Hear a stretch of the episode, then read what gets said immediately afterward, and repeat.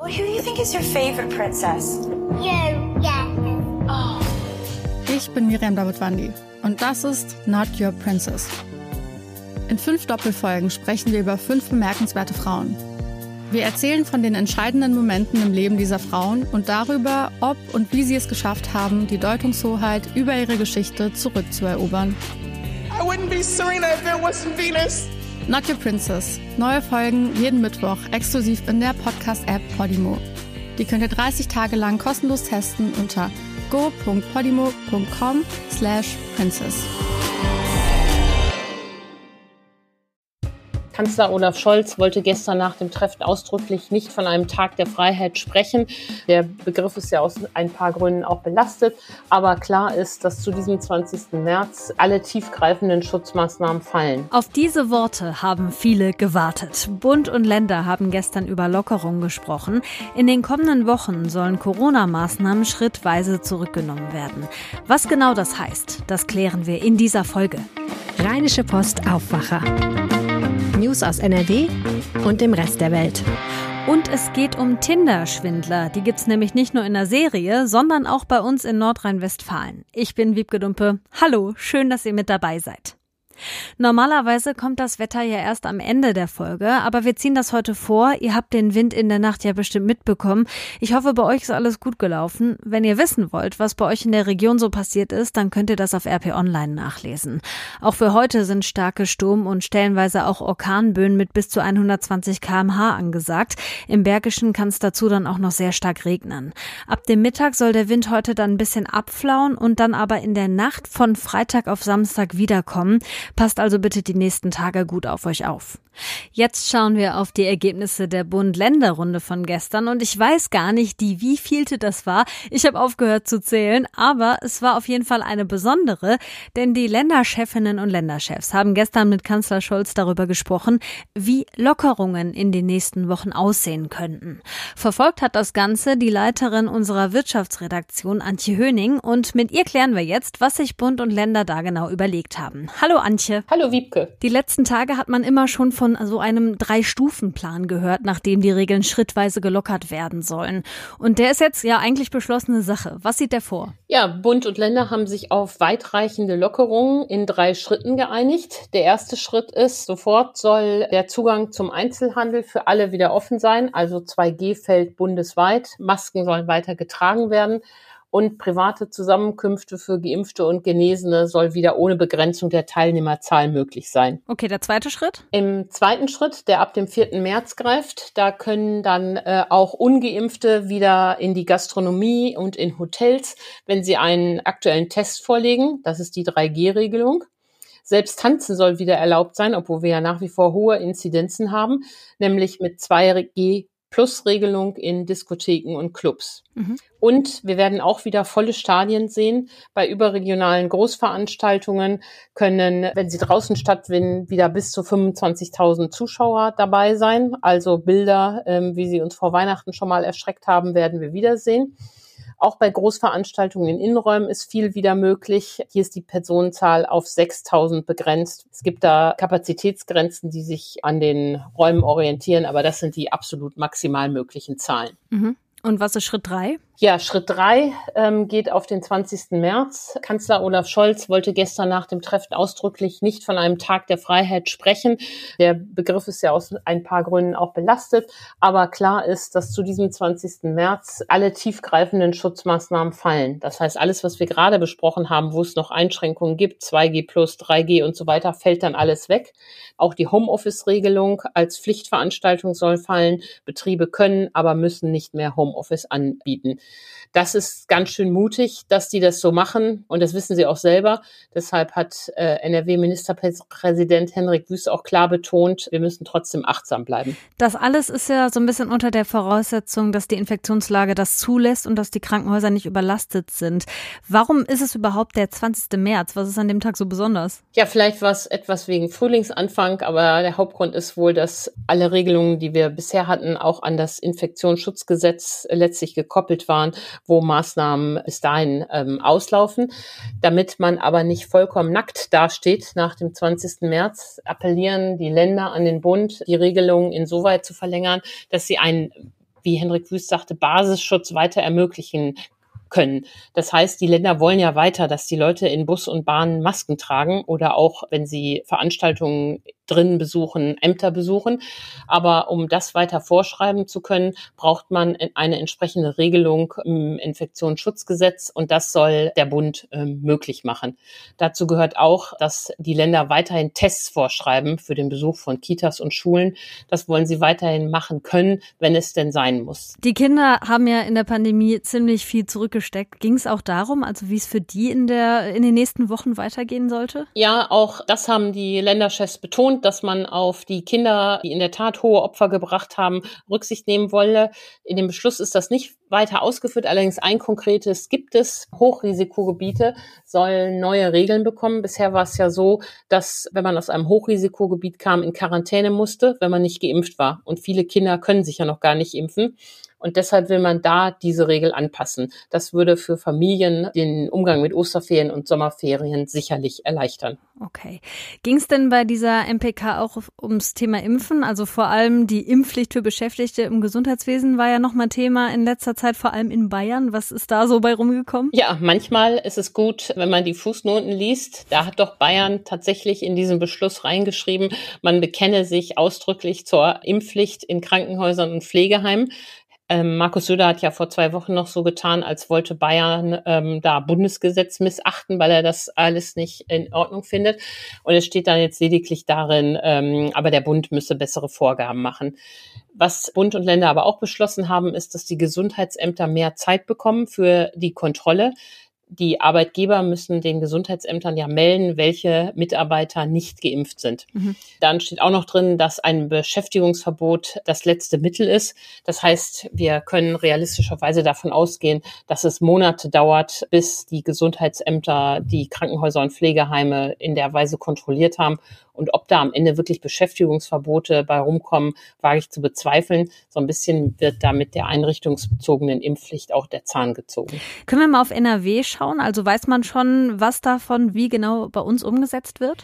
Ja, Henrik Wüst hat sich da sehr einig gezeigt äh, mit dem Kanzler und äh, beide haben auch immer betont, dass man viele Beschlüsse ja gemeinsam beschlossen hat. NRW hat auch keine Fußnote in dem Beschlusspapier zu Protokoll gegeben. Also das wird alles sehr rasch so kommen und in den Zeiten kommen, wie das da angekündigt wurde. Der Handelsverband in NRW begrüßt auch die Maßnahmen ausdrücklich. Peter Achten hat mit meinem Kollegen Jörg Winters gesprochen. Er sagt, das ist alles gut so. Aber äh, was Achten auch anmahnt, ist, dass man dringend eine Strategie für den Herbst braucht. Und in der Tat, darauf weist auch das Papier hin. Darauf weisen auch die Aussagen zur Impfpflicht hin die Pandemie ist ja noch nicht vorbei. Lauterbach hat ja am Dienstag gesagt, dass der Omikron-Höhepunkt überschritten ist und der Expertenrat der Bundesregierung geht auch davon aus, dass die Kurve jetzt erstmal in den kommenden Wochen wieder abflacht. Du hast dich ja mit Corona in den letzten zwei Jahren sehr ausführlich befasst und wenn ich richtig rausgehört habe, bist du auch nicht so ganz überzeugt von diesen Lockerungen jetzt bei der noch hohen Infektionslage quasi, also bei diesen hohen Zahlen. Was denkst du, ist das der richtige Weg, den wir jetzt gehen? Ja, ich finde es schwierig, dass der Druck auf die Ungeimpften so schnell schon wieder ähm, zurückgenommen wird. Geimpfte Menschen brauchen keinen Tag der Freiheit wie am 20. März. Für geimpfte Menschen könnten diese Maßnahmen auch durchaus noch weitergehen. Sie haben ja bisher keine Einschränkungen gehabt. Aber für Ungeimpfte wird das Leben nun wieder so wie vorher. Und damit, glaube ich, wird es für manche wieder nicht wichtig, sich impfen zu lassen. Dabei ist das dringend nötig. Scholz hat es gestern auch nochmal klar gemacht, mit der Impfquote, wie sie jetzt ist, können wir eigentlich nicht in den nächsten Herbst gehen. Und auch der Expertenrat hat Bund und Ländern äh, gesagt, das ist okay, ihr könnt jetzt lockern mit Blick auf Omikron. Die Zahlen gehen da in den nächsten Wochen drastisch runter. Aber spätestens im Herbst besteht eben das Risiko neuer Infektionswellen. Und zwar aus zwei Gründen. Einmal, weil es ähm, zu Mutationen kommt, zu weiteren Mutationen oder weil Delta, die Variante, ja immer noch zirkuliert und dann neue Wellen auslösen könnte. Ja, ich hätte es besser gefunden, wenn man den Druck auf Ungeimpfte länger gelassen hätte, damit ihnen klar wird, warum es für sie und für die anderen besser ist, wenn sie sich impfen lassen. Das sagt Antje Höning. Danke für die Infos rund um die Lockerungen, die Bund und Länder gestern beschlossen haben. Herzlichen Dank. NRW-Minister Ministerpräsident Wüst wird heute das Plenum im Landtag über die Beschlüsse der MPK informieren. Außerdem verabschiedet der Landtag die aktualisierten pandemischen Leitlinien.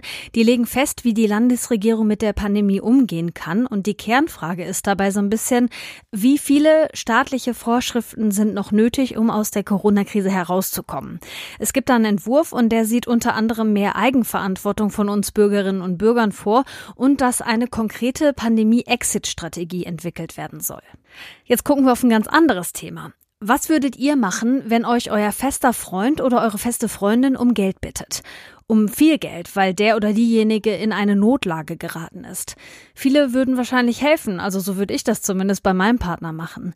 Ein Mann, der etlichen Frauen seine Liebe vorgegaukelt und ihnen sehr, sehr viel Geld abgeknüpft hat, ist mittlerweile ziemlich berühmt. Die Netflix-Serie Tinder-Schwindler zeigt den Fall vom Betrüger Simon Levive.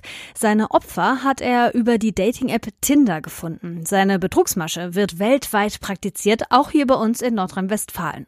Worauf man beim Online-Dating achten muss, das weiß NRW-Reporter Jörg Isringhaus. Hallo Jörg. Hallo. Für alle, die die Serie nicht gesehen haben, was hat Simon Levive gemacht? Ja, er hat sich als Milliardär ausgegeben, obwohl er keiner war oder ist und hat ihnen erstmal vorgegaukelt, äh, dass er äh, Liebschaft mit ihnen anfangen will und äh, hat sie dann um Geld gebeten, hat gesagt, er wäre in der Notlage und das Ganze hat er international abgezogen mit ganz vielen Frauen und hat sich so sein Luxusleben finanziert. Er ist aber dann auch irgendwann mal überführt worden und äh, in Israel verurteilt worden wegen Diebstahls und Urkundenfälschung, unter anderem zu 15 Monaten, ist aber ähm, nach einigen Monaten dann auch wieder auf freien Fuß gesetzt worden. Und wir sprechen hier natürlich nicht von so ein bisschen Taschengeld, sondern von riesigen Summen. Wenn wir jetzt nur auf NRW schauen, kann die Polizei einschätzen, wie groß das Problem hier bei uns ist?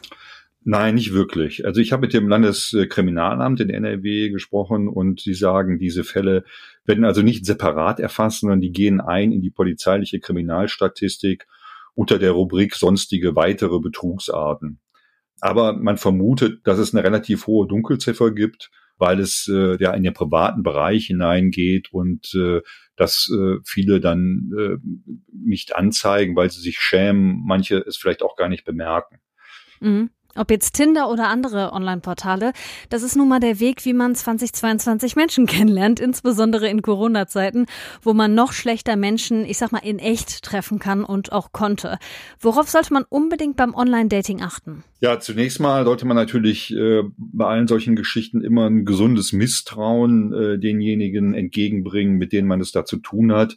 Das Landeskriminalamt sagt, es gibt aber so ein paar Zeichen, auf die man achten sollte. Das ist zum Beispiel die Sprache. Also meistens äh, wird in Englisch gesprochen und äh, es fällt auf, dass die äh, sehr gutes Englisch sprechen und 95 Prozent dieser englisch sprechenden Kontakte auf Dating-Seiten sind laut Kriminalamt Romance oder Love Scammer. So nennt sich das. Romance oder Love Scamming ist der Fachbegriff. Das heißt einfach Liebesbetrug übersetzt.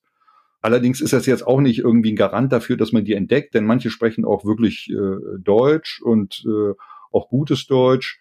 Dann gibt's aber noch andere Signale. Eines wäre zum Beispiel, dass die halt sehr schnell nach der Kontaktaufnahme Liebesschwüre da kundtun, äh, denjenigen heiraten zu wollen. Und dann kommen sie halt irgendwann relativ bald auch mit einer Notlage um die Ecke und sagen, wir haben einen Unfall erlitten äh, oder komme an mein Konto nicht ran und ich brauche jetzt eine äh, Summe XY, äh, die sofort überwiesen werden muss. Ja, es geht eben ums Abzocken von Geld und manchmal aber auch von Daten. Du bist jetzt also besonders auf das Inhaltliche eingegangen. Wie kann ich denn vielleicht direkt das ganze Profil überprüfen? Das ist so, dass diese äh, Love-Scammer ähm, oft ähnliche Profile oder Typen benutzen. Also Frauen zeigen sich oft leicht bekleidet auf der einen Seite, auf der anderen Seite sind sie öfter auch mal so als Ärztinnen unterwegs. Bei Männern ist es so, dass sie sich gerne als Soldaten dort äh, abbilden lassen. Das ist schon mal ein Indiz dafür, dass da vielleicht eventuell was nicht stimmen könnte. Dann kann man auch den Namen nehmen und äh, beispielsweise einfach eine Google-Suche starten mit dem Wort Scammer zusammen und mal gucken, was dabei rumkommt. Man kann auch eine Bildersuche starten, wenn derjenige Bilder zur Verfügung stellt.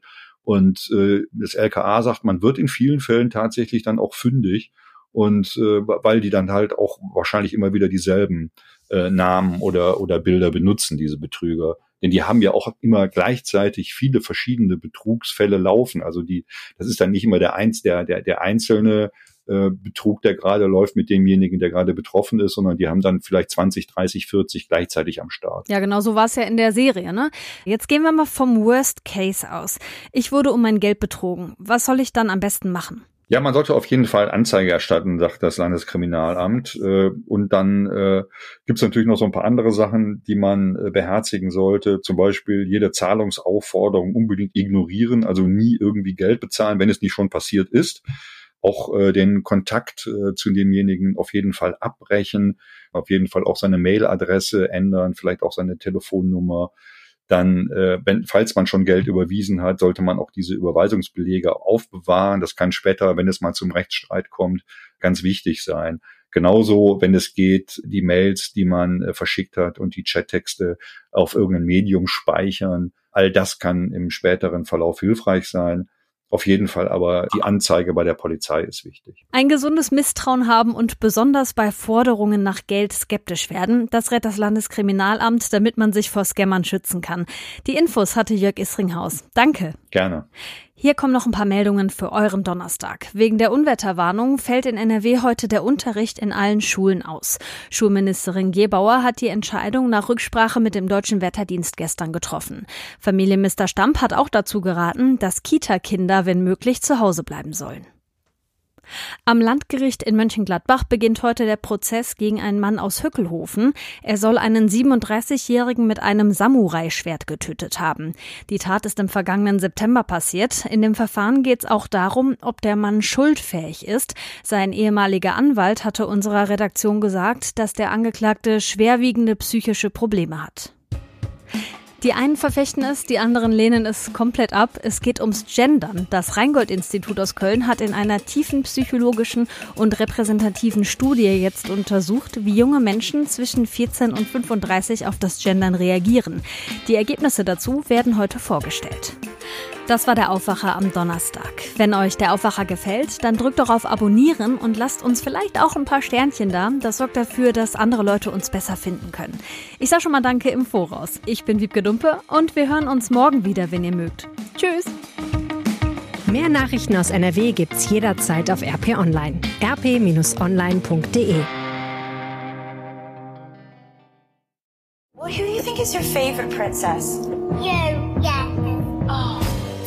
Ich bin Miriam Davidwandi und das ist Not Your Princess. In fünf Doppelfolgen sprechen wir über fünf bemerkenswerte Frauen.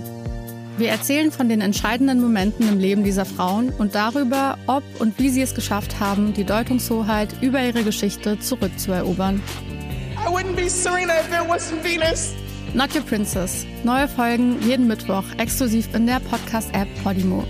Die könnt ihr 30 Tage lang kostenlos testen unter go.podimo.com slash princess.